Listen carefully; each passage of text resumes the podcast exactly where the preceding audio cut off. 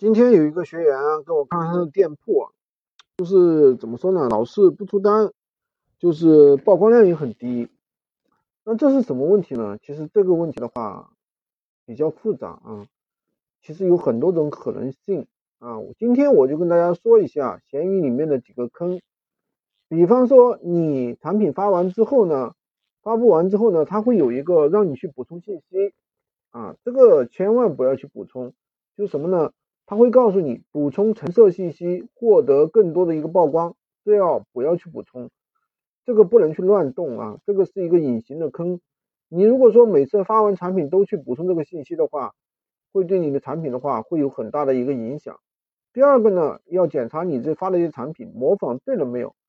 那有些时候有些人选品选错了，就不温不火，半死不活的。入手价格一定要写，很多人不写入手价格。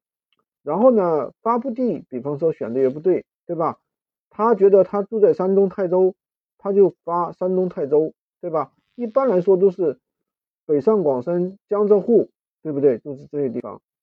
那有的时候还有一个坑是什么呢？就是超级曝光这个坑，告诉你完成三个任务去完成这个，或者去调价、去补充产品信息，这个卡是不能领的。因为这个的话是要动产品的，是要动店铺里的产品，包括上面补充信息是一样的。曾经有一个人的话，就是看了这个补充信息，把产品里、把店铺里面的几十个产品全部补充了一遍。这个店铺的话，二十多天才缓得过来。所以说这个曝光量的话，真的太低了啊！有一个人的话，上了四十多款产品都不出单，曝光量起起伏伏，反正就是上不去。后来呢，让我给检查了一下这个选品的一个思路啊，然后过年期间那几天就接了四百多单，所以说感觉真的是爽。如果你想学习更多的闲鱼无会员干货，可以加我的微三二零二三五五五三五，领取闲鱼快速上手